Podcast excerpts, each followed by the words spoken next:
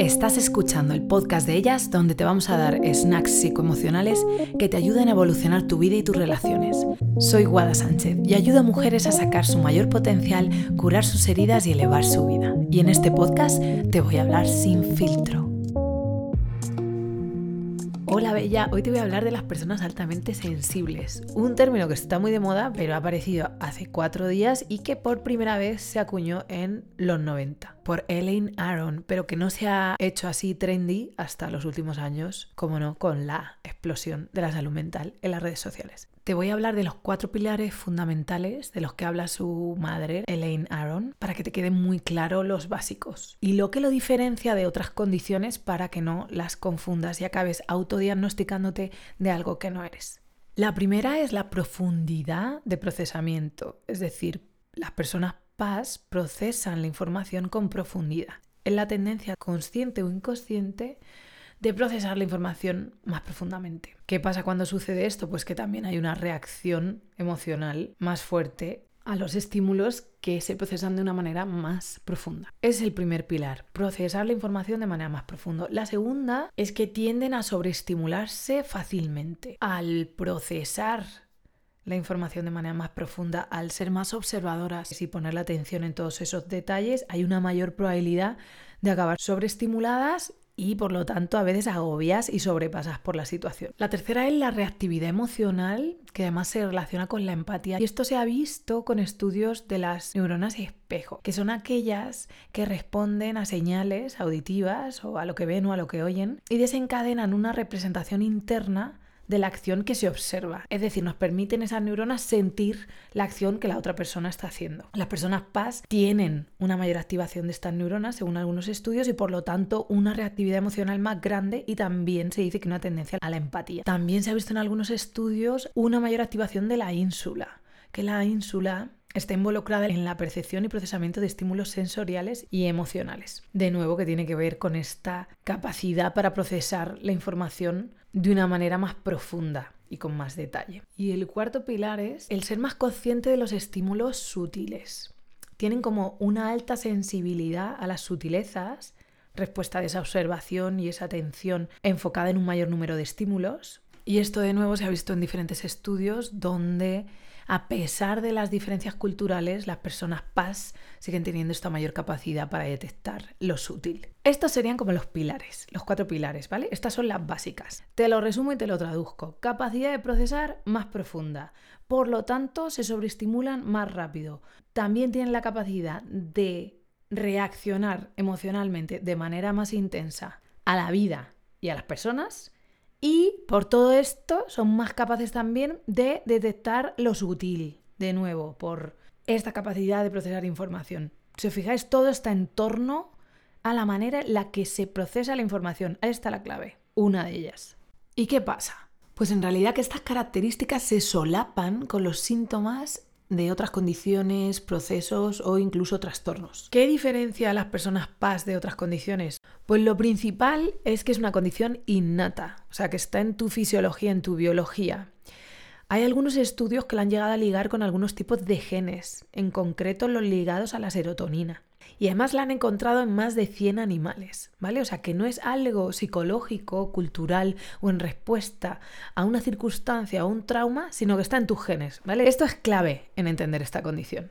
Es decir, o naciste o no naciste con ella. Es un rasgo de la personalidad, no es un trastorno. ¿Cómo se ha sabido esto? Pues a través de un montón de estudios, desde animales a humanos y en humanos en concreto se usan resonancias magnéticas, o sea, se estudia el cerebro y cómo éste procesa la información.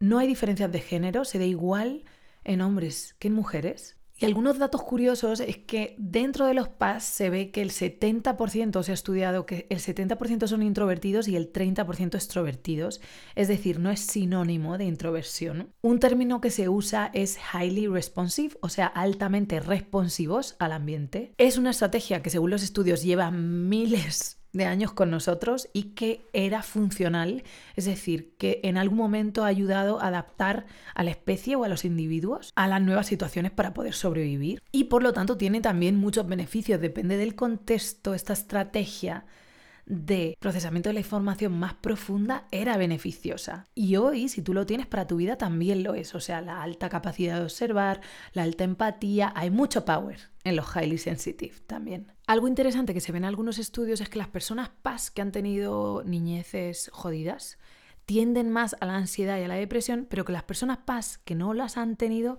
tienden menos. Es decir, no en todos los casos una persona PAS va a tender más a la ansiedad o a la depresión, ni siempre va a estar relacionado a un mayor sufrimiento. Y hay algo que me encantaría que te lleves de este podcast, algo clave, y es que muchas de las características que se pueden ver en una persona paz, se pueden ver en una persona que ha tenido estrés postraumático, que ha pasado por algún trauma, que tiene ansiedad o depresión.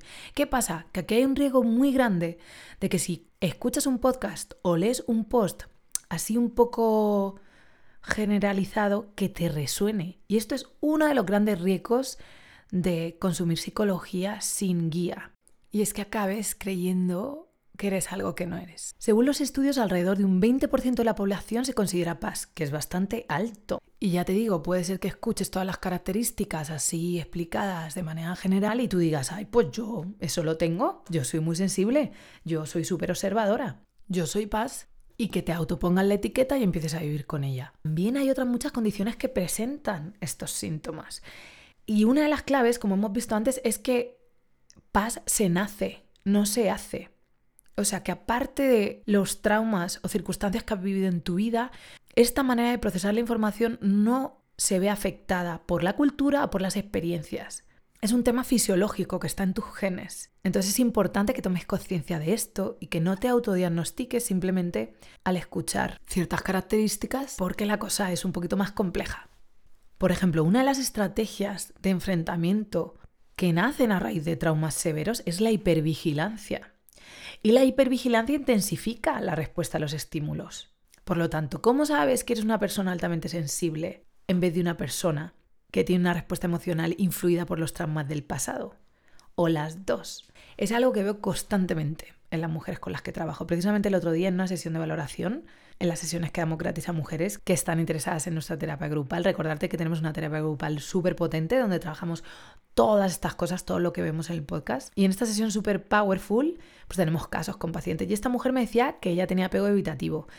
A los pocos minutos de la sesión me di cuenta que no tenía apego evitativo, que probablemente tenía un apego seguro. Necesitábamos más tiempo para ver eso. Pero ella llevaba meses pensando que tenía apego evitativo. Además era alguien que consumía mucha psicología, pero lo hacía sola. Y luego, claro, te puedes pasar meses o años de tu vida pensando que eres evitativa o pensando que eres altamente sensible cuando no lo eres. Y este factor de creerte algo o no puede directamente determinar tus relaciones y tu mundo. Esto impacta en tu vida mucho lo que tú creas que eres. Yo siempre defenderé a fuego en todos mis posts y contenido que lo que compartimos es educativo, pero nunca es sustitutivo de una terapia y de un diagnóstico, nunca. Y es tu responsabilidad asegurarte que tienes espacios con profesionales para entenderte, sobre todo con temas tan complejos y nuevos como el de las personas altamente sensibles, cuyas características se solapan con los síntomas de otros trastornos. Te animo a que si crees que esa es tu condición, que vayas a alguien experto en este tema, que te pueda hacer una buena entrevista y que use herramientas que estén diseñadas para evaluar este rasgo de la personalidad.